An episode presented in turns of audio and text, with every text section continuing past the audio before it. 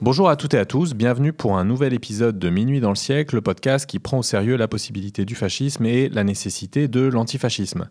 Un podcast indépendant réalisé pour la plateforme Spectre que vous pouvez retrouver en ligne sur spectremedia.org mais aussi sur vos plateformes d'écoute ou applications préférées. Alors on se retrouve aujourd'hui avec Emre Öngun, qui est un militant franco-turc, docteur en sciences politiques, membre de la France Insoumise et de la gauche éco-socialiste. Il a écrit de nombreux articles sur euh, les questions liées à, à, la Turquie, la politique de Erdogan, euh, la gauche en Turquie, le mouvement kurde, notamment un article que je vous conseille dans la revue du, du Crieur. Nous allons parler avec lui de la situation politique en Turquie, de la politique d'Erdogan et de son parti, l'AKP, qui signifie Parti de la justice et du développement, mais aussi de courants historiquement associés à l'extrême droite et au fascisme en Turquie. Bonjour Emre. Bonjour. On sait que ces dernières années, la politique en Turquie a été marquée par une offensive ultra-autoritaire, il n'y a pas eu la prise de pouvoir euh, par une organisation fasciste, mais plutôt une transformation par étapes du pouvoir d'État dans un sens toujours plus répressif vis-à-vis -vis en particulier des Kurdes et de leurs organisations, notamment le PKK, le Parti des travailleurs du Kurdistan, contraint à la clandestinité depuis longtemps, et du HDP, le Parti démocratique des peuples, principal parti de la gauche et du mouvement kurde en Turquie. Suite au coup d'État manqué de 2016, dont il est d'ailleurs bien difficile manifestement de savoir qui étaient les véritables responsables, une véritable purge a été organisée par le pouvoir euh, turc. Des quartiers et des villes entières kurdes ont été assiégés militairement, des bandes armées couvertes par l'État ont commis des violences graves vis-à-vis -vis des minorités, allant jusqu'au meurtre. De nombreux militants et militantes, y compris des élus, euh, ont été emprisonnés. 100 000 employés de la fonction publique ont été licenciés. Des municipalités tenues par le HDP ont été mises sous tutelle par l'État et leurs maires jetés en prison. Des journaux ont été fermés des journalistes emprisonnés, et la liste pourrait être allongée euh, presque indéfiniment. Alors, question volontairement naïve pour commencer, est-ce que le régime d'Erdogan est fasciste ou est-ce qu'il faut plutôt parler d'autre chose, d'une dérive autoritaire comme on le, dit souvent, ou euh, peut-être une forme de fascisation qui est un terme plus fort au sens où il désigne l'horizon d'un régime euh, fasciste, ce qui supposerait au minimum la destruction complète de toute forme de contre-pouvoir populaire, de tout mouvement organisé des exploités et des opprimés, ce qui n'est manifestement pas euh, le cas dans la situation actuelle en Turquie. C'est une question qui est effectivement posée de manière générale et de manière récurrente. Néanmoins, je pense que euh, on ne peut pas aujourd'hui euh, caractériser le régime d'Erdogan comme fasciste, si on essaie d'être un peu rigoureux, et non pas qu'il ne doit pas être combattu, bien évidemment, critiqué, etc., ce n'est pas la question, mais plutôt comme un régime illibéral, autoritaire, qui a connu une évolution, euh, un phénomène de fascisation qui est en suspens, avec euh, une association de forces, pour le coup, réellement, authentiquement fascistes au pouvoir. Alors c'est plus long comme formulation, c'est moins schématique, mais je pense plus proche de la réalité. Pourquoi on ne peut pas dire que le régime d'Erdogan est fasciste aujourd'hui, à partir de quand même quelques observations? Premièrement, donc Erdogan est au pouvoir depuis 20 ans, son parti est au pouvoir depuis 20 ans sans discontinuer, et néanmoins aujourd'hui, malgré toute la répression réelle et qu'elle soit légale ou extra-légale, en gros les principales villes du pays sont tenues par des forces d'opposition, enfin les municipalités, alors avec un traitement différencié, que ce soit de l'opposition euh, kurde, comme tu as dit, les municipalités HDP sont mis sous tutelle, mais euh, des, les principales d'opposition tient les principales, les trois plus grandes villes du pays.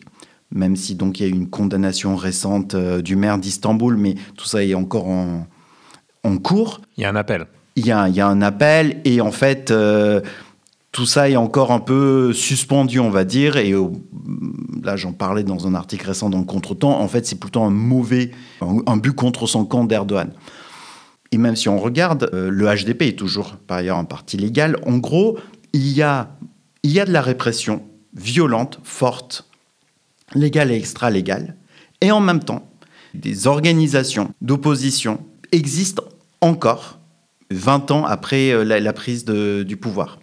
Et euh, y compris, il peut y avoir un meeting d'opposition, là, euh, justement, suite à la décision, enfin, suite à la condamnation du, du maire d'Istanbul de plusieurs dizaines de milliers de personnes.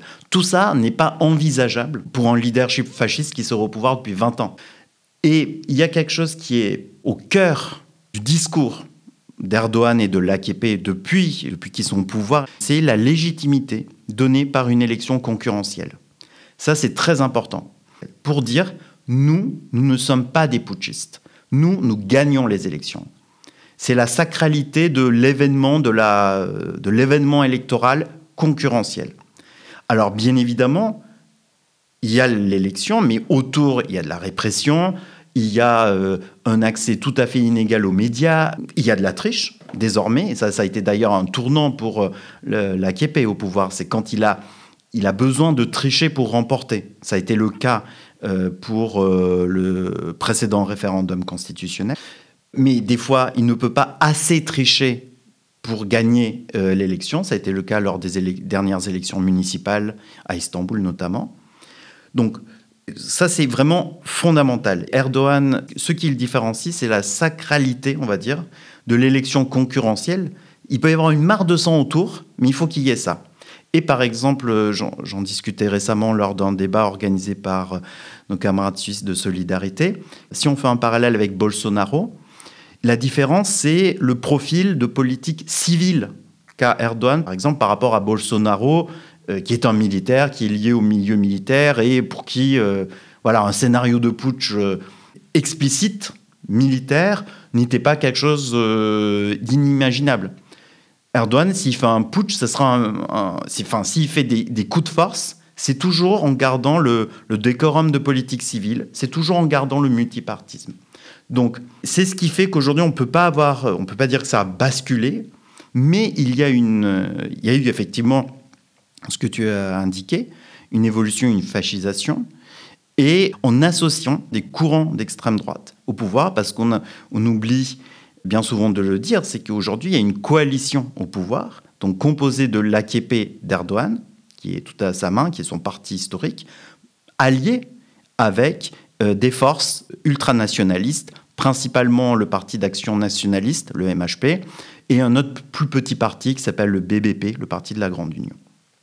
Alors, euh, je propose qu'on revienne peut-être sur les étapes de cette dynamique de, fascisation. On sait que quand il est parvenu au pouvoir, d'abord comme euh, Premier ministre, euh, Erdogan avait un, programme qui était conservateur, voire ultra-conservateur, mais également modernisateur, y compris avec un volet de négociation voulu avec, avec le mouvement kurde, si je ne m'abuse.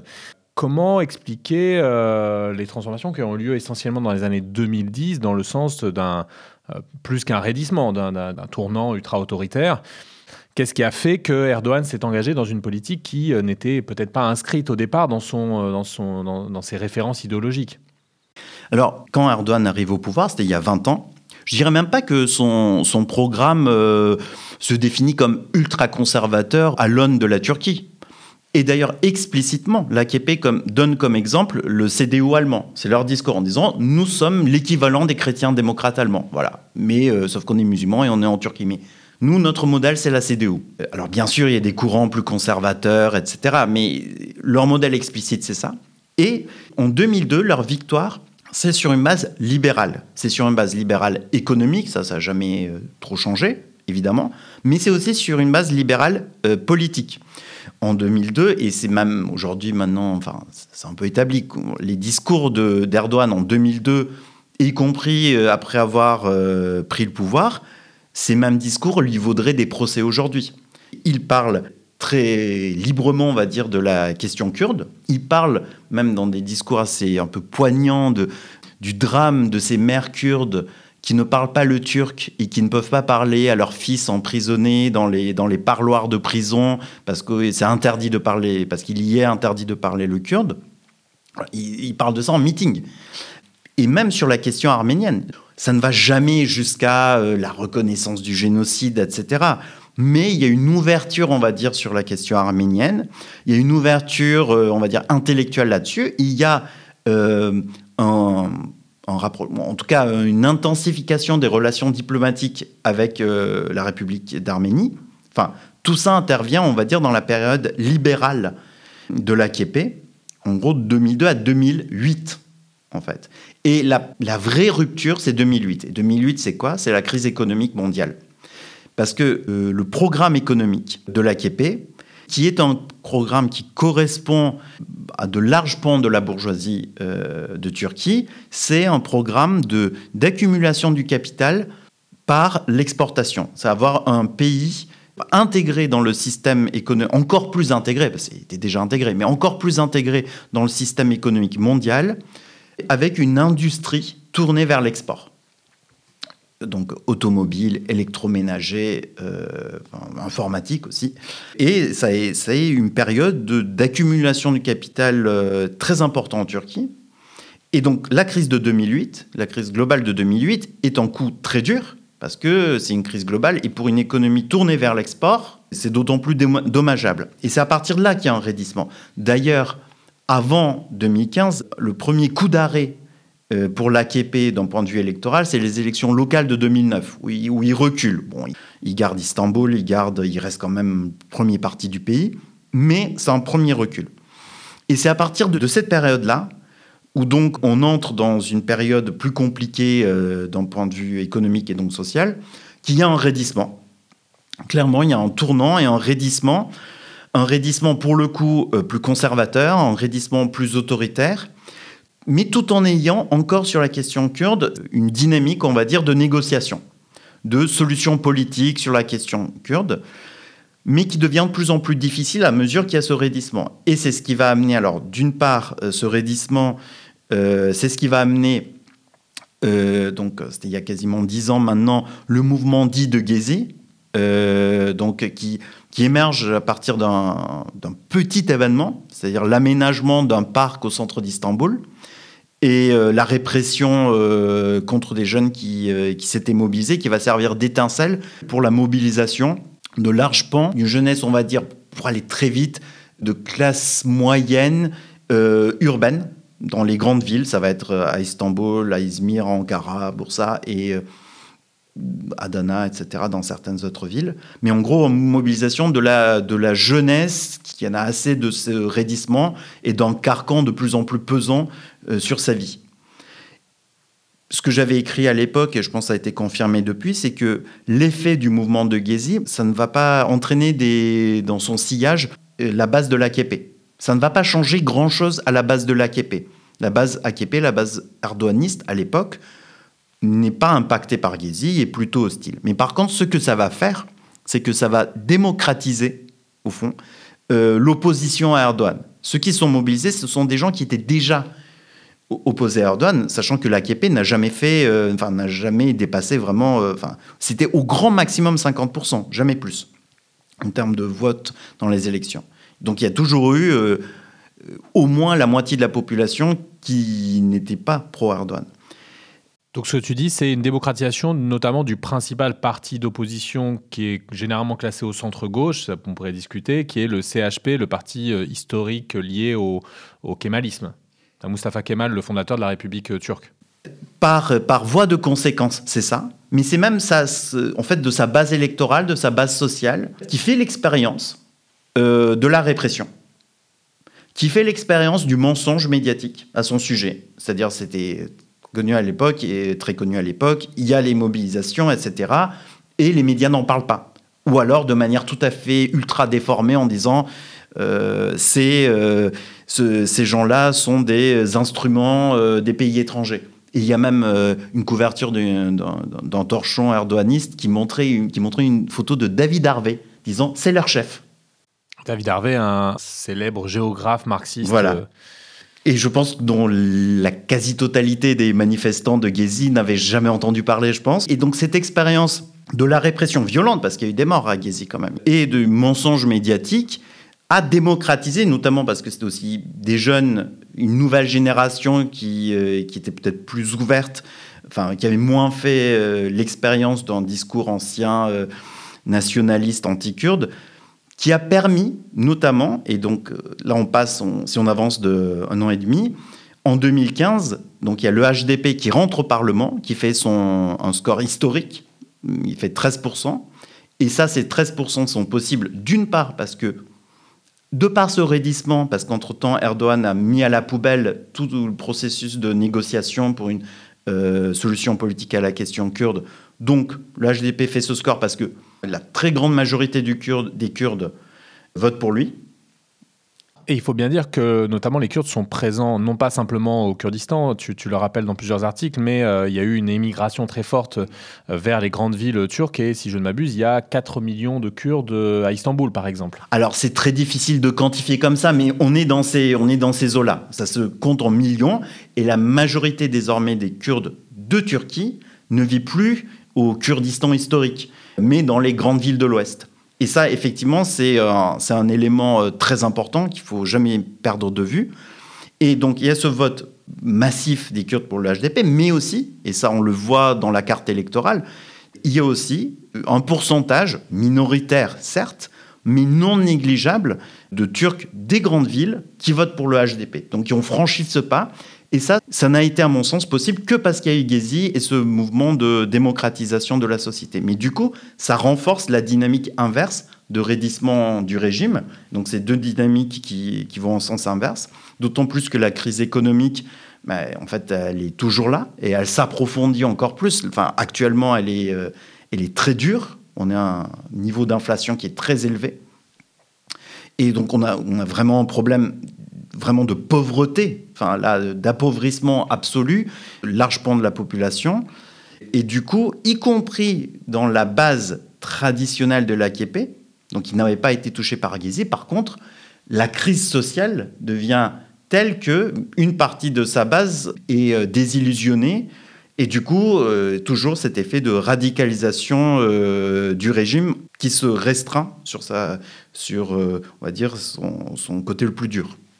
Oui, et puis il y a eu l'instrumentalisation du, coup d'État manqué euh, de, 2016, avec une sorte de, coup d'État latent réalisé par Erdogan suite à ce coup d'État euh, manqué, euh, le conduisant à emprisonner, on l'a dit, hein, de nombreuses personnes, des journalistes, des élus, des militants, de fermer des journaux, de licencier des, des employés de la fonction publique. Et effectivement, ce coup d'État, c'est vrai qu'on n'a pas, le, pas le fin mot de l'histoire. Mais euh, bon, si on suit par exemple publication par exemple d'un des meilleurs journalistes d'investigation de Turquie, qui est Ahmet Şık, qui est désormais député d'ailleurs, une hypothèse c'est euh, initiée par les milieux gulenistes. Donc alors guleniste c'est donc la confrérie de Fethullah Gulen, qui est une confrérie qui était influente en Turquie, qui a été alliée pendant longtemps euh, d'Erdogan et y compris euh, en plaçant certains députés qui représentaient la confrérie de Gulen au sein de l'AKP, notamment le footballeur Hakan Şükür, qui était vraiment la figure publique du gulenisme. Et en fait, ce qui s'est passé, c'est avant tout euh, une divergence économique. En fait, c'est même pas économique, c'est de répartition des richesses. Enfin, ils n'étaient pas d'accord sur les dépouilles de l'État, sur le partage, et ils ont été, euh, avec le temps, purgés. Ils allaient être purgés dans l'armée il y a eu cette initiative. A priori, ce qui s'est passé, c'est que des alliés qui devaient participer au coup d'État ne l'ont pas fait et ont négocié avec Erdogan par ailleurs, ce qui pourrait expliquer le fait qu'en réalité, il y a eu très très peu d'officiers qui ont participé au coup d'État. Personne ne peut vraiment penser qu'avec 2000 soldats et quelques F-16, on, prend le pouvoir en Turquie. Ça, ça n'existe pas, l'État est trop structuré pour ça.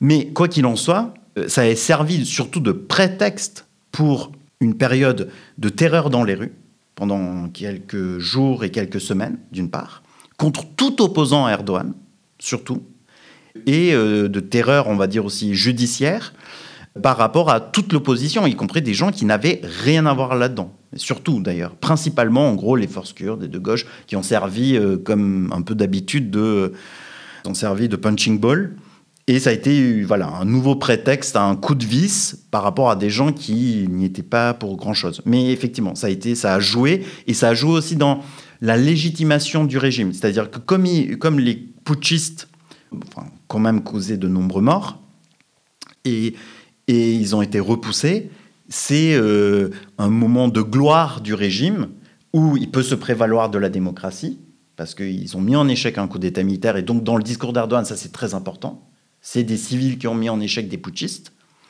et euh, au prix de leur sang. Donc c'est euh, quelque chose qui est complètement euh, glorifié de manière positive. C'est un élément positif auquel peut se raccrocher le régime. Alors si on revient un peu davantage en arrière, d'un point de vue historique, on dit souvent du côté du mouvement kurde que l'État turc, la République turque en particulier, euh, comporte euh, en, quelque sorte une dimension fasciste intrinsèque, notamment du fait de sa dimension de suprémacisme turco-sunnite, de, colonialisme vis-à-vis de, de, des Kurdes. qu'est-ce, que, tu en penses de cette, cette idée d'une dimension intrinsèquement fasciste de la République turque, de l'État turc Il y a effectivement des éléments forts qui pourraient accréditer cette thèse. Le premier élément, c'est que en fait, la République de Turquie s'est constituée, on va dire, euh, intellectuellement, en tout cas dans son projet, premièrement, effectivement, avec une dimension coloniale. Certes, il y a, il y a on va dire, une continuité terrestre entre euh, le, Kurdistan historique et euh, le reste de l'Anatolie, mais la République de Turquie, quand elle se constitue, c'est un rapport colonial, c'est-à-dire déjà la négation de la langue kurde comme, euh, élément constitutif de l'État de de Turquie, la négation même en réalité d'une réalité kurde, une existence kurde, et des juridictions d'exception. Il y, a, aussi évidemment le, génocide arménien. Voilà, et ça c'est l'autre élément. Juste sur les juridictions d'exception, il y a des... Par exemple, le parti unique, sous Mustafa Kemal, n'a pas de section locale au Kurdistan. Euh, il y a, eu, euh, suite au soulèvement, ce qu'on appelle les tribunaux révolutionnaires, qui sont en fait des tribunaux d'exception. Il il y a tout un ensemble de choses. Et l'autre élément, ce que tu viens de dire, c'est la négation du génocide arménien. Le génocide arménien est intervenu avant euh, la constitution de la République. Mais la République, dès qu'elle s'établit, développe un discours négationniste du génocide. Et en plus, le, négationnisme du génocide arménien, il a ce site paradoxal qui c'est un négationnisme un peu à retardement. Après euh, la perpétration du génocide, dans l'Empire ottoman finissant là, qui est, qui est en train de, qui va disparaître, il y a des tribunaux mise en place. Il y a une commission d'enquête par des Turcs, par des hauts fonctionnaires, établissant les faits, documentant les faits, etc. Et c'est avec la mise en place de la République que se développe le discours négationniste. Tout ça, évidemment, bah, constitue un, terreau euh, fertile pour euh, une caractérisation fasciste, d'autant plus que, dans ces 20 premières années, un peu plus, euh, c'est un régime de parti unique. Néanmoins, je ne pense pas qu'on puisse y compris le, régime du parti unique, donc, euh, euh, avec Mustafa Kemal puis Ismet Inonu, euh, qui est son successeur, puisse être caractérisé comme fasciste. Quelques éléments par rapport à ça, c'est qu'il y a, en fait, le, référentiel de l'État turc, quand il se constitue, n'est pas très stable. Il est assez éclectique entre, on va dire, trois tendances un suprématisme euh, ethniciste, qui pour le coup euh, renvoie euh, à ce qui pourrait être caractérisé comme fasciste, etc. Mais pas, seulement. Il y a ce suprématisme ethniciste qu'on peut retrouver dans, dans, des discours officiels, dans des références. Un référentiel confessionnel, c'est-à-dire comme État musulman, alors qu'on dit Mustafa Kemal, c'est la laïcité, etc. Alors, enfin, la laïcité telle que considérée, telle qu'elle a été euh, mise en œuvre, en fait, c'est le contrôle des institutions religieuses par l'État. C'est pas du tout la séparation. Hein. Euh, les imams sont des employés de. Tout à fait, sont des fonctionnaires. Historiquement, les imams, et toujours aujourd'hui, les imams sont des fonctionnaires en Turquie. Et surtout, quand il y a eu des échanges de population avec la Grèce, par exemple, ça s'est fait sur une base essentiellement confessionnelle ou quand il y a eu euh, ce qu'on a, enfin ce qui s'appelle l'impôt sur la fortune. Alors ça sonne bien pour des gens de gauche, mais l'impôt sur la fortune tel qu'elle a été mise en place sous Ismet Inonu, donc sous la période de parti unique, en fait, c'est des taux qui sont différenciés selon la confession dans la mise en œuvre et des taux qui sont euh, qui sont au-dessus de 100%. En fait, c'est des taux euh, confiscatoires et dont l'objet même, c'est de briser toute bourgeoisie commerçante non musulmane. Et c'est de là qu'émergent d'ailleurs les grandes familles bourgeoises euh, musulmanes turques, qui sont encore euh, aujourd'hui très puissantes. Mais il y a un autre pôle, on va dire, de, du référentiel, et qui est très important, c'est considérer le fait d'être turc, c'est la notion de l'identité supérieure turque. C'est pas la même chose que le suprématisme turc. C'est quoi l'identité supérieure? C'est la thèse selon laquelle les habitants de Turquie sont turcs, parce qu'ils sont habitants de Turquie. Et cette identité sublime ce, euh, qui est appelé les, les, identités inférieures. Mais là, inférieures au sens partiel. Hein. Cette idée d'identité supérieure, voilà, c'est tout habitant de la République de Turquie est turc. Quel qu'il soit par ailleurs. Et ça, c'est on le retrouve dans euh, ce slogan qui est de la République turque et qui est toujours euh, au fronton des bâtiments, etc., qui est euh, heureux qui peut dire je suis turc. Et je pense que ce slogan, qui est très important dans le, dans le discours turc, il est contraire au fascisme, en réalité.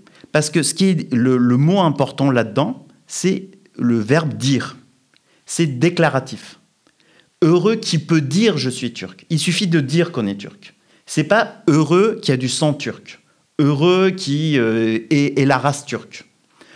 Alors évidemment, que ce soit le suprématisme ethniciste ou cette conception, partage le fait de nier le plurinationalisme euh, en Turquie, de nier et de rejeter euh, toute revendication nationale, toute revendication identitaire de toute minorité en fait.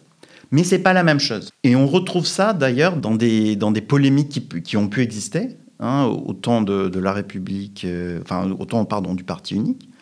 Et cette idée du déclaratif, quelque part, ou de, de l'identité supérieure, c'est quelque part, ça dit bon, vous pouvez être kurde chez vous, vous pouvez parler kurde chez vous, mais vous ne revendiquez rien en tant que kurde.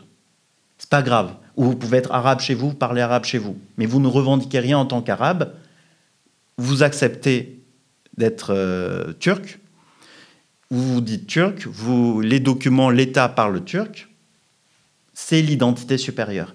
Et cette tension est, vraiment importante. Donc ça, c'est une première chose. Et je vais finir sur l'autre élément qui qu'on oublie un peu, mais qui est, euh, qui est quand même significatif, c'est que contrairement des régimes, euh, au régime fasciste, au régime nazi, le régime kémaliste a un discours très pacifiste. Euh, la devise de la République turque depuis sa fondation est une devise hippie, c'est paix chez soi, paix dans le monde.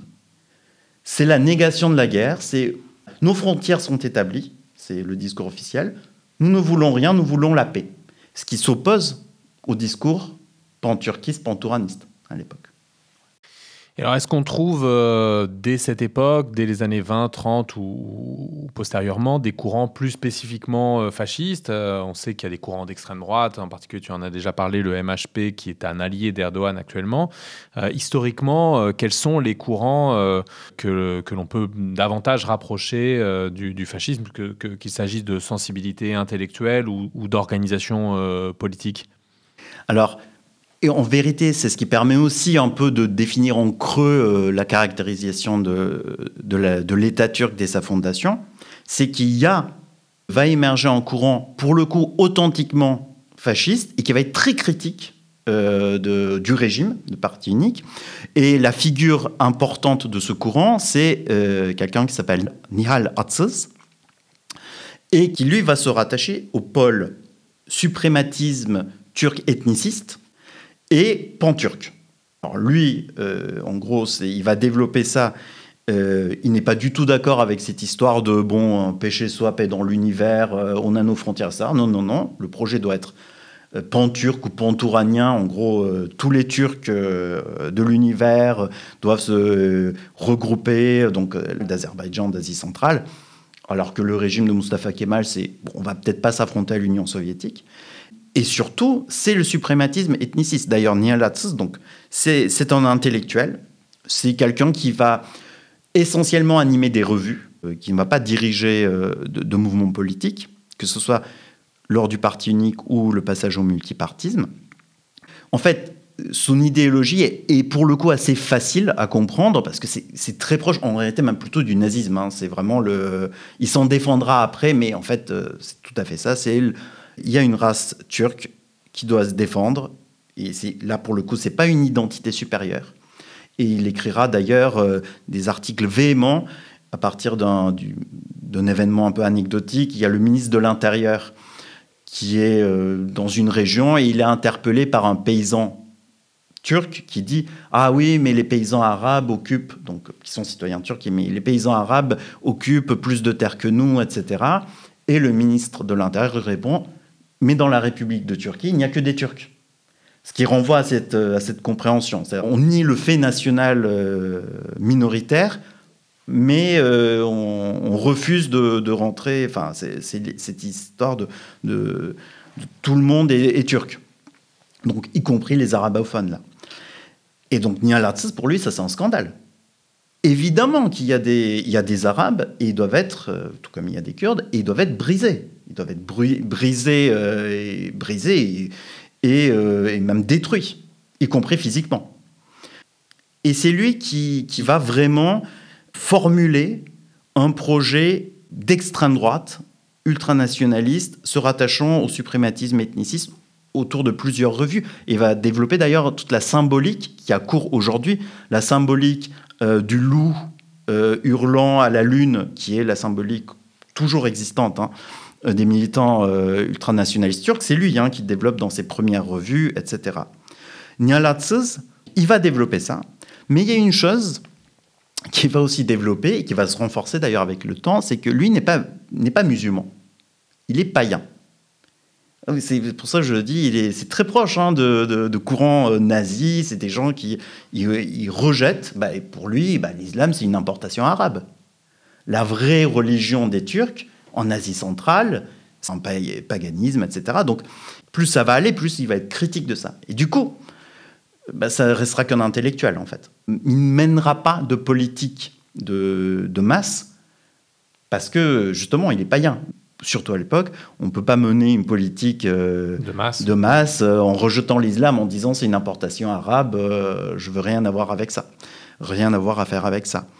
Donc ça, c'est très important. C'est vraiment le, fondement ce suprématisme. Et il ne faut pas croire que c'est quelque chose qui est juste un peu historique et dépassé et je, reviendrai sûrement après, mais encore aujourd'hui, par exemple, que ce soit le MHP ou même un parti euh, qui est une scission oppositionnelle du MHP, qui est le Bon Parti, ça s'appelle comme ça, le I Parti, il y a dix jours, tweet un hommage à la grande figure intellectuelle qui est Nia C'est quelqu'un qui n'est pas oublié. Hein, alors tout ça en faisant, alors aujourd'hui, euh, beaucoup de militants d'extrême droite, quelles que soient leurs obédiences euh, en Turquie, font référence euh, aussi bien à Tsska et même un peu à Mustafa Kemal, ce qui n'a aucun sens hein, par ailleurs, parce que Atsiz est un ennemi juré de Mustafa Kemal.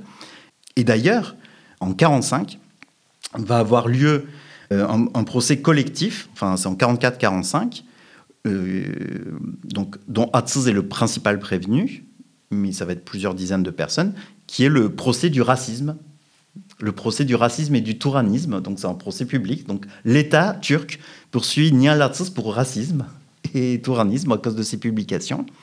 Alors, ils vont être condamnés, mais bon, après, ils vont être condamnés assez légèrement, ils vont être... Euh, et en appel, euh, bon, ils vont pas passer beaucoup de temps en prison, ils vont ressortir et ils vont être, euh, et ils vont être relâchés en appel. Mais c'est là où se joue la, la genèse de ce fascisme turc et sa distinction comme branche euh, de l'islam politique.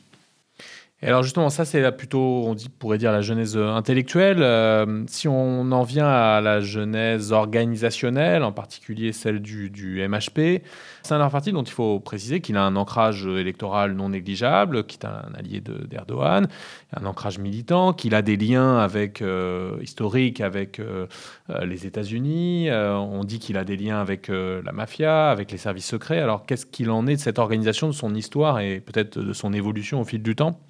La genèse du MHP est indissociable de la figure d'Alpaslan Türkeş, qui en est son président fondateur et figure tutélaire encore aujourd'hui. Enfin, il est décédé, mais c'est la figure euh, de référence majeure. Et ça fait le lien avec euh, Nihal parce qu'il y a une vraie continuité. Dans ce procès du racisme et du touranisme de 44-45, l'un des prévenus, c'est Alpaslan Türkeş, qui n'a que 20 ans à l'époque. La star du procès, évidemment, c'est Nihal mais lui, il est déjà là. Euh, c'est un de ses suiveurs, c'est quelqu'un euh, qui soutient ses publications. Et Alparslan Türkeş, donc, c'est quelqu'un qui a fait une carrière militaire, mais il est d'emblée un militant politique.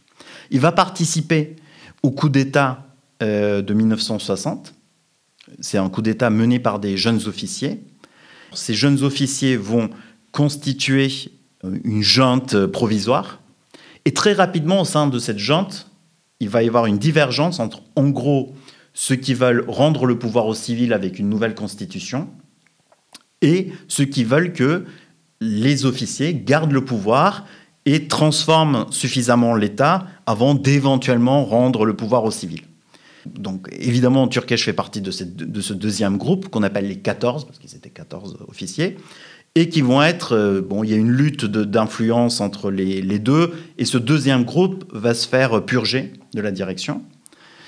Et, euh, et Turkesh va se lancer ensuite en politique proprement dit. Et je passe les détails, mais euh, il va en gros rentrer dans un parti au duquel il va prendre le pouvoir et ce parti va devenir le MHP. Et en fait, Turkesh, politiquement, l'équation c'est assez simple. Il prend les idées de Atsız et il enlève le paganisme et rajoute l'islam. Voilà. C'est vraiment l'équation euh, du MHP. Le suprématisme ethniciste, moins le paganisme, plus la référence, euh, une référence positive à l'islam.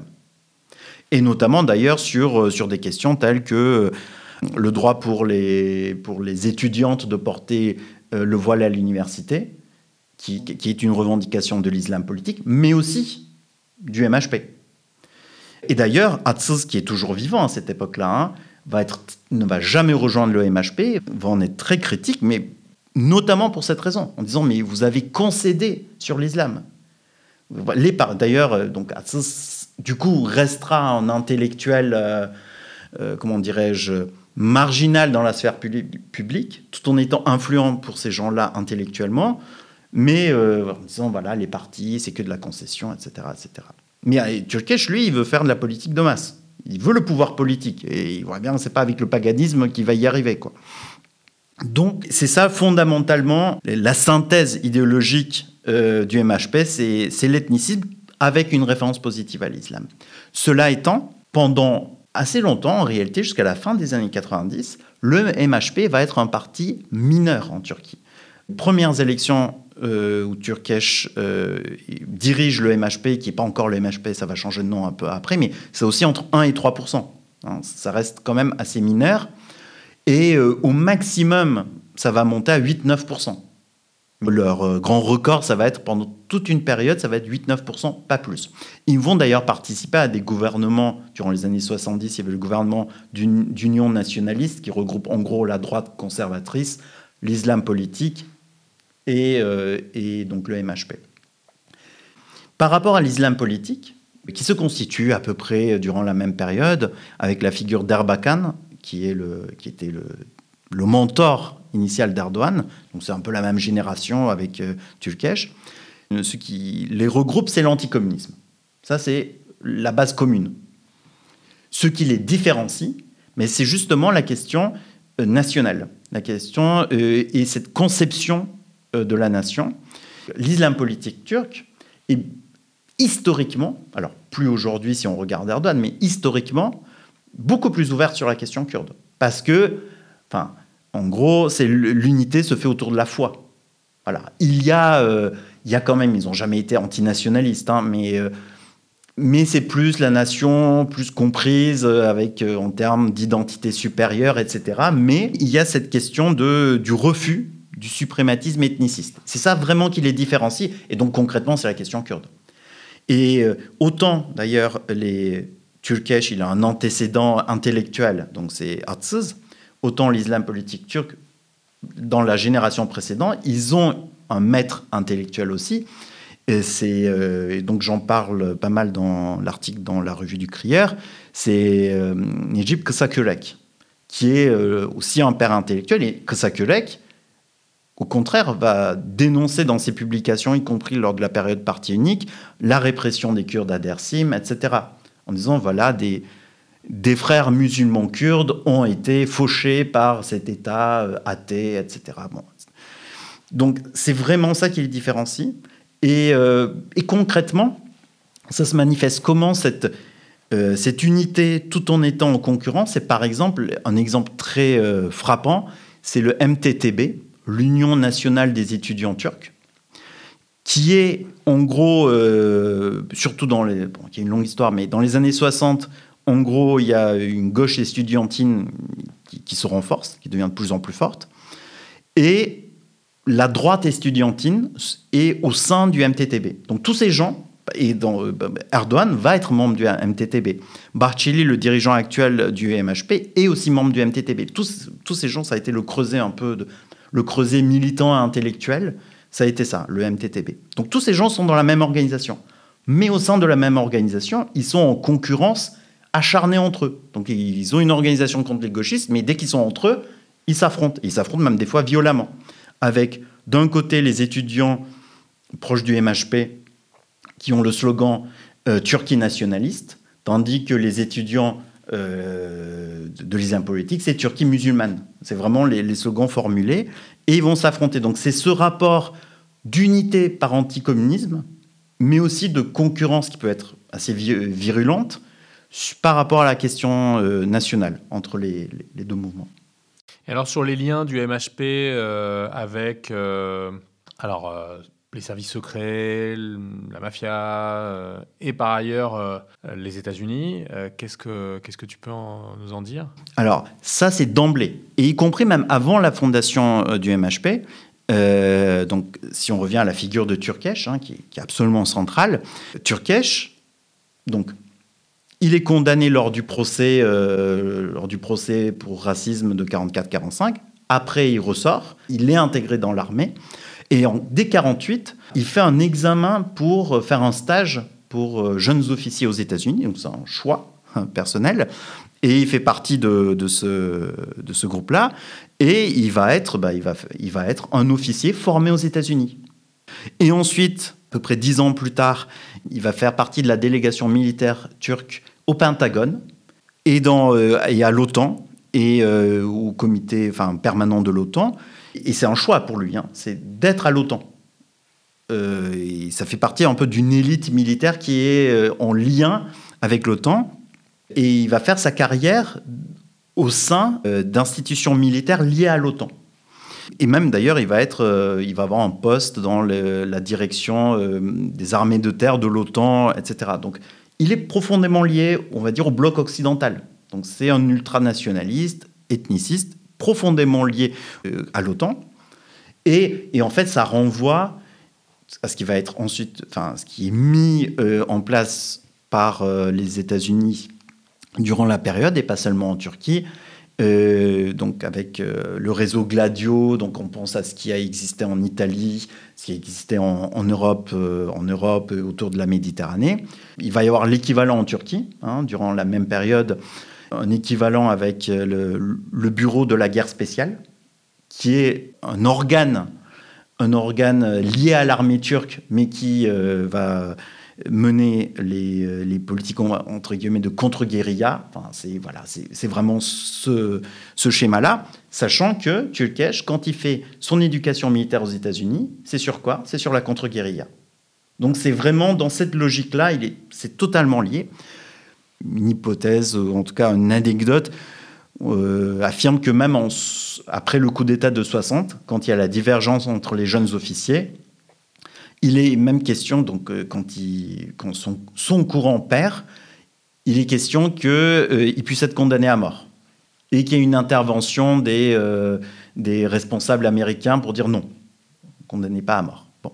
Mais en tout cas, il est profondément lié au bloc occidental et champion d'un anticommunisme, d'un anticommunisme de combat, de rue. Et c'est là parce que donc, dans les années. Ça renvoie tout à fait à la politique de, la tension euh, il y a des affrontements violents de rue dans les années 60 et surtout 70 euh, entre groupes de gauche et extrême droite qui sont tout à fait meurtriers et qui vont culminer pendant toutes les années 70 et dont il est un acteur majeur. Et d'ailleurs, dans le cadre de ces schémas, comme dans d'autres pays, tous ces milieux-là, ils ont des liens avec la pègre. Hein, Ce n'est pas, spécifique à la Turquie en l'occurrence, en Italie aussi, enfin voilà. Et euh, les liens entre des, chefs mafieux et le, on va dire, le milieu MHP sont assez établis, hein, y compris par rapport à des chefs mafieux qui ont été arrêtés euh, dans la décennie, dans les 10-20 dernières années, couverts par l'État et euh, qui, faisaient leur trafic tout en étant couverts par l'État et tout en étant en lien avec ces milieux d'extrême droite. Pour le coup, là, vraiment, on retrouve alors, je ne suis pas spécialiste, mais il me semble qu'on retrouve un peu un schéma à l'italienne. Et alors, à partir de, la fin des années 90, le MHP obtient davantage de succès sur le plan euh, électoral, tout en maintenant, si je ne m'abuse, euh, une structure aussi de, de, de bande armée, ou peut-être pas de l'ampleur des années 70, mais en, voilà, en gardant cet ancrage de rue. Qu'est-ce qu'il en est du, MHP euh, voilà, dans cette période, en gros sur les 20 dernières années? En fait, ce qui se passe à la mort de Turkesh, déjà, et c'est assez intéressant, il y a euh, la succession qui se joue. Et la succession se fait lors d'un congrès pluraliste, parce qu'il y a plusieurs euh, candidats, notamment le fils de Turkesh, qui est battu par l'actuel toujours leader euh, du MHP, Devlet Bahçeli. Et d'ailleurs, c'est intéressant parce que le fils Turkesh est battu parce qu'il prône une ligne libérale fascisante. Libérale dans le sens surtout économique, mais qui, en gros, il est perçu comme trop réformiste par la base, par les cadres. Et c'est sur cette base que Barcelli gagne. D'ailleurs, le Congrès, euh, voilà. Et ce qui se passe, c'est que Barcelli bénéficie d'une conjoncture qui va lui assurer euh, un score historique. euh, en gros, le MHP va faire plus que doubler son score dans un contexte très particulier, en bénéficiant de la phase descendante des années de plomb euh, qui avaient ensanglanté la Turquie, en, gros d'affrontements entre le PKK, enfin qui continue toujours, mais d'affrontements d'assez haute intensité entre le PKK et les services de l'État, que ce soit l'armée, mais aussi les services secrets, mais aussi euh, des services annexes, on va dire non officiels, et avec euh, en gros l'arrestation de Jalan au Kenya, et donc euh, son arrestation et puis son extradition en Turquie, où il, donc, où il est toujours en prison. Et, euh, Le principal dirigeant du PKK. oui, qui est le fondateur et euh, principal dirigeant du PKK historiquement. Donc bénéficie d'une part de cette, euh, de cette incandescence ultranationaliste dans l'époque et d'autre part des autres partis qui, sont, qui se sont épuisés au pouvoir et avec une situation économique qui n'était pas très bonne. Et donc tout ça va, se combiner pour euh, leur permettre un score historique et dans un premier temps affermir euh, ce qui va permettre en gros euh, à Bachelet de, serrer la vis, en gros d'avoir la main mise sur le, parti. Ce qui va se jouer, c'est que du coup, ils vont être un partenaire du gouvernement qui s'ensuit et leur expérience au pouvoir est très mauvaise. Et en 2002, qui va en bénéficier Ça va être l'AKP d'Erdogan qui vient de fonder son parti. Mais ils vont rester quand même à un niveau relativement élevé. C'est-à-dire, en gros, ce qui était leur, euh, euh, plafond jusque-là va être leur plancher. Ça s'explique par rapport, d'une part, à l'effondrement de la droite conservatrice traditionnelle, alors qui a principalement profité à l'AKP, mais aussi à eux, parce que les partis qui avaient structuré pendant euh, allez, 30 ans euh, la vie politique turque, en gros à droite, s'effondrent, n'existent plus. Donc essentiellement, ça va à l'AKP, mais aussi un peu à eux. C'est assez intéressant, il y, a, il y a beaucoup d'études sur le MHP, que ce soit sur leur base électorale ou leur base militante, mais qui sont, mais ça dit quelque chose de la réflexion en Turquie, mais qui sont assez peu sur euh, des analyses en termes vraiment de classe. C'est des analyses assez géographiques, assez spatiales, euh, qui sont intéressantes et euh, qui mettent beaucoup l'accent sur la question de l'exode rural kurde et la confrontation, on va dire, de secteurs pauvres turcs, d'une part, qui sont confrontés à un exode rural kurde dans, dans les grandes villes, et euh, un nationalisme exacerbé généré par ça. D'une part, ça, ça va être une, première base qui va leur permettre d'être à un niveau plus élevé, tout en maintenant leur base traditionnelle, qui est une base de, en gros, familles modestes, rurales, des petites villes et des campagnes euh, anatoliennes. Et le MHP, ça va quand même rester ça. Ça va être euh, donc dans les villes, ça va être pas mal ça. Milieu modeste, ultranationaliste, anti-kurde euh, parce que c'est parce que le suprématisme turc c'est tout ce qu'ils ont. C'est un schéma très classique. Plus ou moins lié à de la petite pègre, éventuellement.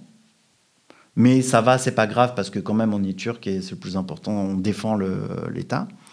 et euh, un milieu voilà euh, de petites villes anatoliennes conservatrices. Ça, c'est ce qui est aujourd'hui le MHP après leur euh, sommet atteint à la fin des années 90, au début des années 2000.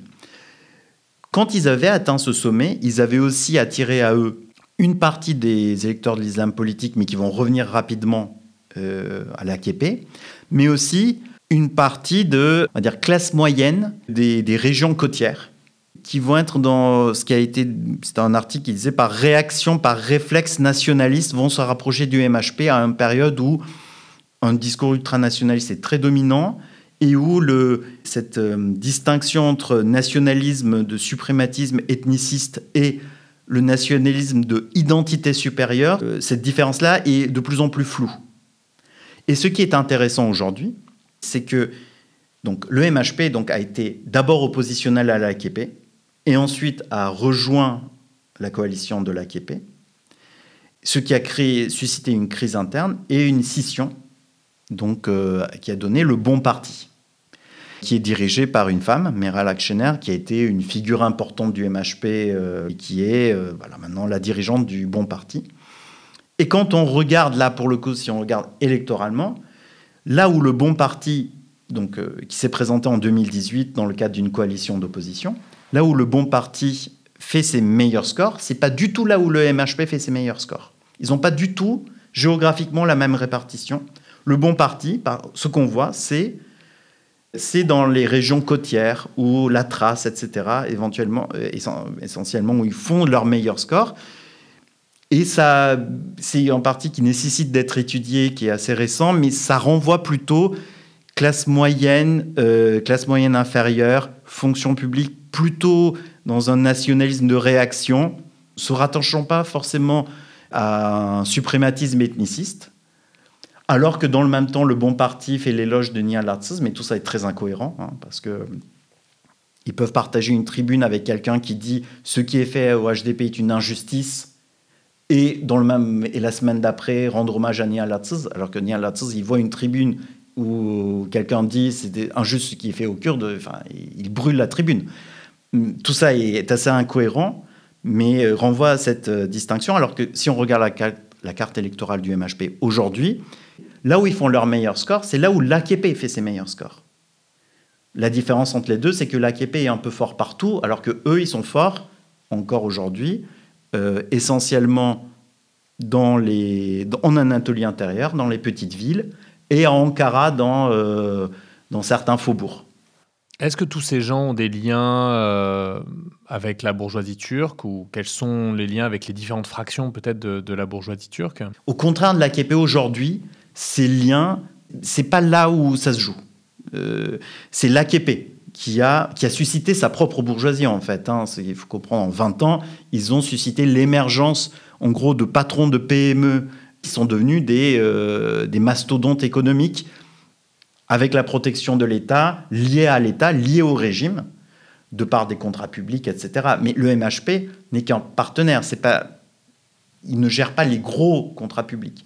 Donc c'est pas là où ça se joue. Alors que le MHP, à la fin des années 90, début des années 2000, a tenté de jouer ça, a tenté de se positionner comme la droite traditionnelle s'effondre. Nous sommes candidats à être à prendre cette place et du coup en lien avec euh, la bourgeoisie, tout en ayant un discours euh, vaguement social, mais enfin, un truc classique fasciste, quoi. C'est, euh, on va dire, ah bah oui, la pauvreté, c'est pas bien, et l'égoïsme des riches, c'est pas bien, mais voilà. Mais tout en essayant de se vendre comme, comme un interlocuteur pour la bourgeoisie, mais leur expérience, leur bref, enfin, l'expérience 99-2002 n'a vraiment pas été concluante. Au contraire, la Québec, depuis qu'il est au pouvoir.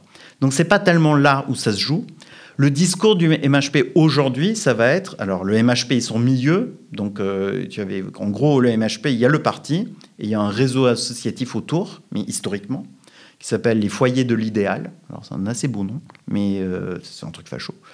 Et, euh, et ce qu'on appelle les loups gris, c'est ce milieu-là en fait. Les loups gris n'existent pas en tant que, y, a pas. Quand Darmanin dit je dissous les loups gris, ça n'a aucun sens. En fait, parce qu'il n'y a aucune organisation qui s'appelle les loups gris. C'est un symbole, c'est une référence.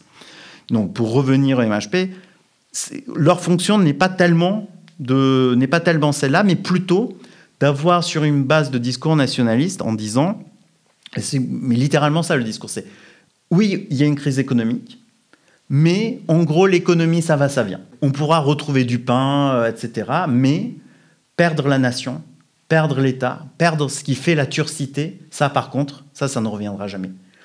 Enfin, là, je schématise un peu, c'est pas dit tout à fait comme ça, mais ça revient à dire il faut, euh, en tout cas, euh, à leur base ou à leur base populaire, ce qui est fondamental, c'est la défense de la turcité. Donc, il faut serrer les dents.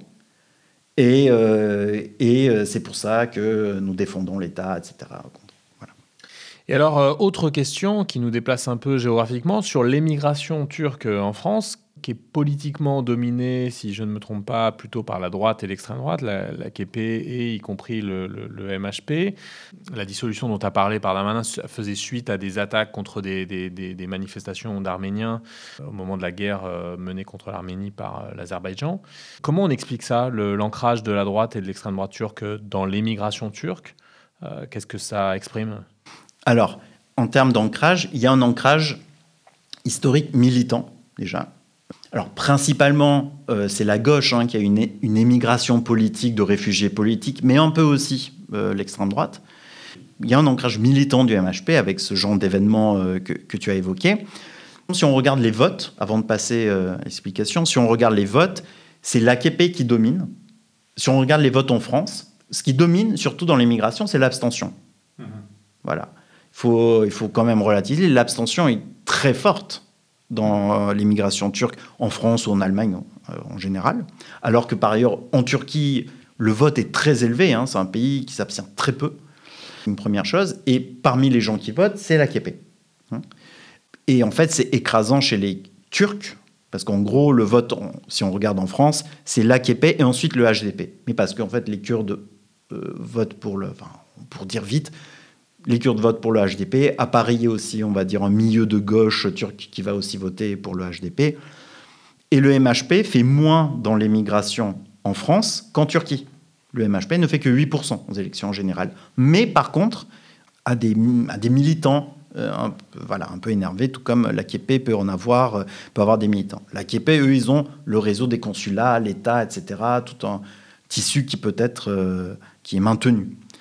Mais qu'est-ce qui explique la force, on va dire ben, Au bout du compte, ces gens au pouvoir, sont au pouvoir ensemble. Hein, L'AKP et le MHP, comme je disais, sont en coalition ensemble.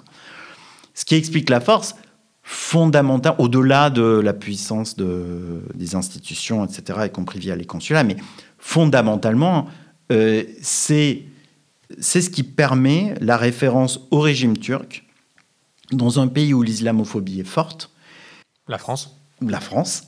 Et puis on retrouve ça dans d'autres pays, hein, euh, dans d'autres pays occidentaux. Il y, a un, parti erdoganiste qui est au Parlement euh, néerlandais, par exemple, parce qu'ils ont un système de proportionnel euh, quasiment pur. Donc du coup, il y a, un parti pro-Erdogan qui est au Parlement. Donc c'est parce qu'il a un vote élevé dans l'immigration. Qu'est-ce qui permet ça? C'est que dans une région où l'islamophobie est forte, eh bien, ça fait une référence, ça fait une référence positive, malgré tout, auquel se rattacher. Et comme, alors ça a peut-être un peu changé récemment, mais pendant assez longtemps, euh, la gauche ne s'est pas adressée, ne s'est pas tellement penchée sur cette question, et en tout cas n'a pas, pas donné d'espoir euh, d'une vie meilleure euh, par manque de victoire, ou bien a trahi ses espoirs, ou, ou n'a pas gagné. Mais ce qui reste, pour ce à quoi on peut se raccrocher, eh ben, c'est un régime fort, euh, etc., Erdogan, et pour une minorité militante là-dedans, c'est le suprématisme turc. Le suprématisme turc, c'est quand même... Alors en Turquie, c'est quelque chose, mais quelque part au fond, dans un pays où euh, on subit une oppression, bien, à défaut d'autre chose, ben, on se raccroche au fait d'être turc. Et y compris quand on ne... Alors, personnellement, moi, j'ai fait... euh, j'ai été au service militaire avec des, avec des émigrés à l'époque, enfin, en gros, ça existait. Service On est- militaire en Turquie. en Turquie, où en gros, pendant un mois, on n'est que entre Turcs de l'étranger, citoyens de Turquie de l'étranger. Et euh, bon, la plupart, donc dedans, il y avait des, des ultranationalistes euh, pro-MHP, l'écrasante majorité en tout cas pro-régime, pro-MHP, ou au moins pro-MHP pour certains, mais ils ne parlent pas bien turc en fait. hein. Mais c'est autre chose qui se joue là. C'est un, truc, c'est un truc de, dignité, enfin, de dignité déformée, Sur, déviée. le- sur lequel euh, Erdogan a joué. Joue pleinement. Et d'ailleurs, la référence, enfin, la, le- la ressource positive sur laquelle peut, enfin, positive, la référence sur euh, le ressort sur lequel il peut jouer, sur lequel il joue énormément d'ailleurs, c'est la question de l'islamophobie en Occident. Et d'ailleurs, du coup, il, il est une figure d'identification au-delà de l'immigration fait. turque euh, et des descendants d'immigrés turcs. Il, il l'est pour euh, aussi une partie de descendants d'immigrés, pas nécessairement turcs, mais comme Tout à figure fait. positive de, euh, de l'islam et de la contestation de, des- de mesures islamophobes en, en Europe. Tout à fait, sachant que tout ça est complètement euh, instrumental et, euh, et hypocrite hein, de la part d'Erdogan, parce qu'il faut, il faut se rappeler une chose, c'est que Erdogan, à un moment, pensait euh, compter sur Trump par rapport à la situation syrienne, et du coup, il n'a jamais condamné le Muslim ban de Trump. Il n'y a pas eu un mot d'Erdogan euh, pour critiquer Trump à ce moment-là. Oui, l'interdiction faite à, à des citoyens de certains pays musulmans d'entrer sur le territoire Voilà. euh, états-unien. Ça, il n'y a rien eu là-dessus. Là, il- dans le cadre de, dans le contexte de la crise économique, il essaie d'améliorer les relations avec la Chine. Bon, euh, les Ouïghours, à un moment, ils, avaient été un peu mis en avant, et puis maintenant, ils passent complètement, euh, ils passent complètement au second plan. Et même la question palestinienne. hein. Il faut bien Erdogan qui fait, euh, euh, qui peut faire des gesticulations à des conférences internationales. Mais aujourd'hui, on est en, pleine phase d'ultra-normalisation euh, avec l'État d'Israël, alors que, bon, qui s'enfonce dans une extrême droitisation encore plus poussée.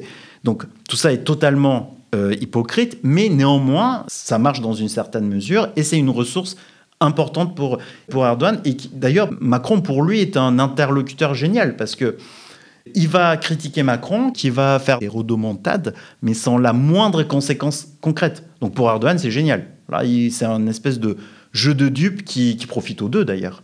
C'est pour ça que je pense qu'en France, quand on critique, et à juste titre, il n'y a aucun problème là-dessus, et qu'on se mobilise contre euh, le régime d'Erdogan, quand on a des discours contre le régime d'Erdogan, il me semble qu'il est nécessaire de toujours rajouter une, une note sur la dénonciation de l'islamophobie en Occident et notamment en France. Et en plus, enfin, euh, non seulement tactiquement, mais aussi parce que c'est quelque chose qui est une ressource importante pour Erdogan, une ressource politique importante pour Erdogan. Alors peut-être pour terminer cette, euh, cet entretien, quelles sont les perspectives pour euh, la gauche turque et, le mouvement kurde en Turquie face à ce pouvoir, euh, alors en voie de fascisation, si on veut utiliser ce, terme, mais aussi face à des forces d'extrême droite proprement fascistes, telles, que le, telles que le MHP Est-ce qu'il y a une politique antifasciste spécifique à mener en Turquie Euh, Est-ce que c'est autre chose? Est-ce qu'on peut espérer une alternative politique, d'autant plus dans une situation de, crise économique très profonde, notamment marquée, tu l'as dit, par une très forte inflation? Alors, je vais répondre par la fin. Oui, il y a euh, la question de l'alternative politique qui se pose à la coalition au pouvoir, qui se pose très concrètement. Il y a des élections qui sont prévues en 2023. Et le régime actuel est ankylosé. C'est-à-dire qu'il il a, enfin tout ça est un peu lié, la crise économique telle que tu l'évoques et le retrécissement de sa base et le retrécissement sur, euh, sur une version euh, très dure de ses fondamentaux va de pair avec une corruption grandissante. Enfin, tout ça est lié. C'est Comme ils ont une approche néolibérale des questions économiques, depuis le début, qui n'envisage pas de mener une politique de remise en cause euh, sociale, voilà. La crise, bah, du coup, les effets sociaux se renforcent. Donc, il y a un raidissement. Et qui dit raidissement dit aussi augmentation de la corruption, en réalité. Euh, L'AKP, quand il arrive au pouvoir, entre autres choses, c'est une promesse de politique propre, non corrompue, etc. Et ce qui, dans une certaine mesure, est vrai hein, au début. C'est-à-dire, il y a des- il y a une efficacité dans les politiques publiques, notamment locales. Ça marche beaucoup mieux, etc. Ce qui Oui. n'est plus du tout le cas aujourd'hui. Donc, l'AKP, c'est euh, c'est avant tout, mais l'AKP maintenant est euh, absorbé avec l'État. Erdogan avait, toujours une équipe assez forte autour de lui. C'était lui le chef, mais il avait des lieutenants qui avaient euh, un vrai poids politique, qui n'étaient pas juste des Playmobil. C'est c'est fini ça. Tous ces ex-lieutenants ont été purgés et soutiennent maintenant l'opposition, en réalité. Et euh, maintenant, il n'a vraiment que des, que des sous-fifres, y compris sa famille. hein. Euh, son gendre qui a été mis ministre catastrophique, enfin bon. Et tout cela fait que la crise s'accentue. Et en réalité, s'il y a des élections dans des conditions de parlementarisme bourgeois normal et sans trop de triche, il est certain de perdre. Y compris quand il joue à la politique euh, belliciste, hein, que ce soit euh, en Syrie, par des opérations militaires en Syrie, ou en Irak, où l'armée turque est... intervenue, et par des rodomontades euh, sans fin, euh, donc contre les dirigeants occidentaux. Mais bon, tout ça, ça ne remplit pas l'assiette. C'est quand même ça qui se joue. Et donc, comme tu disais, l'inflation est galopante et les, salaires ne suivent pas. C'est un peu comme en France, mais à une échelle bien plus importante. Et en plus, il commet des erreurs de fait de l'ankylose du régime. Par exemple, le, donc, comme je disais tout à l'heure, le maire d'Istanbul est condamné pour insulte à agent public par un tribunal, sachant que la justice turque n'a plus aucune autonomie, euh, donc c'est une décision d'Erdogan, évidemment. Mais c'est quelque chose qui a permis une démonstration de la principale coalition euh, d'opposition à Erdogan, la première. Aujourd'hui, en fait, il y a la coalition qui est au pouvoir et il y a deux coalitions d'opposition. Il y a une coalition qui regroupe le CHP, le, on va dire, parti de centre-gauche avec des références nationalistes, qui est membre de l'international socialiste et qui est allié avec le Bon Parti, donc qui est issu d'une scission de l'extrême droite, et donc qui est un parti très étrange avec des, donc des références fascistes, et en même temps qui va se retrouver à la tribune avec euh, un autre responsable euh, de droite libérale qui va dire ce qui est fait euh, au HDP est injuste, et qui va défendre la sacralité de l'élection. Atsız ne défend pas du tout la sacralité de l'élection, enfin pour lui ça n'a aucun sens. Donc ça, et d'autres plus petits partis de droite et des petits scissions de l'AKP. Donc ça, c'est une chose. Et autre chose, c'est une autre coalition qui est autour du HDP et d'organisations de gauche radicale marxistes, essentiellement. Bon. La perspective, c'est quoi? Là, aujourd'hui, ce qui est fondamental, c'est élargir le champ d'action politique. Parce que, j'ai dit, le régime n'est pas fasciste, mais quand même, il est répressif, fortement répressif. Donc, élargir ce champ d'action, c'est faire en sorte que le niveau de répression diminue, c'est que des militants euh, par, euh, par milliers ne soient plus en prison. Et ça, ça ne peut passer aujourd'hui que par une défaite d'Erdogan. Et d'ailleurs, de manière très concrète, donc quand j'ai dit il y aura des élections en 2023, il y aura deux élections. C'est les élections générales, en fait, c'est deux élections qui ont lieu en même temps, président de la République et Parlement. Donc ça a lieu aux mêmes dates. Une discussion qui est toujours ouverte, c'est que les deux coalitions d'opposition proposent un candidat commun qui serait issu du GEP, donc le CHP. C'est quelque chose qui est ouvert à la discussion. Par exemple, euh, c'est là Demirtas qui est l'ancien président du HDP qui est en prison depuis des années, qui a été candidat à la présidentielle depuis la prison d'ailleurs, est favorable à une candidature, en tout cas à une démarche de candidature commune, et qu'ensuite chacune des coalitions se présente au Parlement euh, de son côté.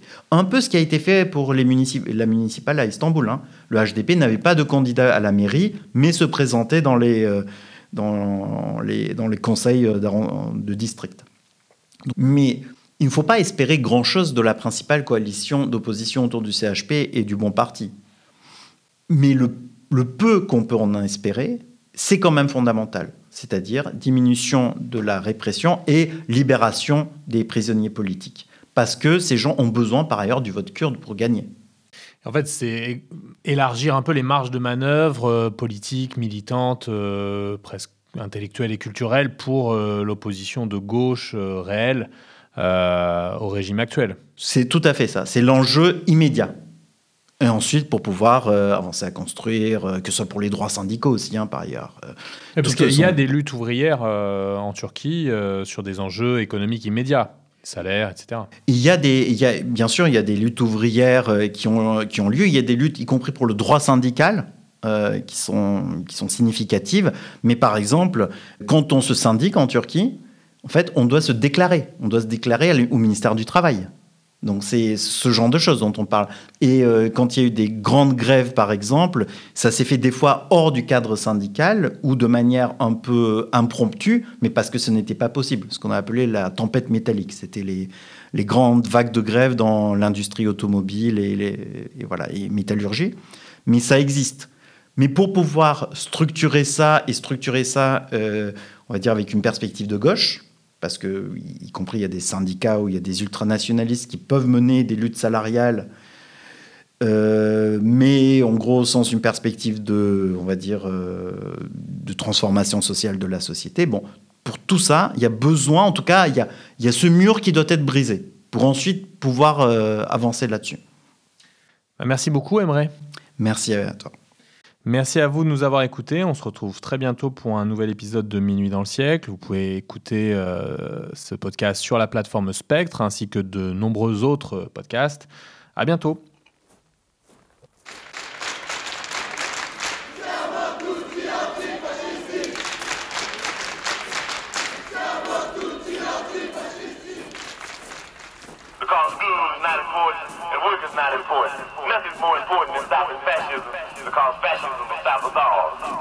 O povo é quem mais ordena Dentro de ti a cidade. Dentro de ti a cidade.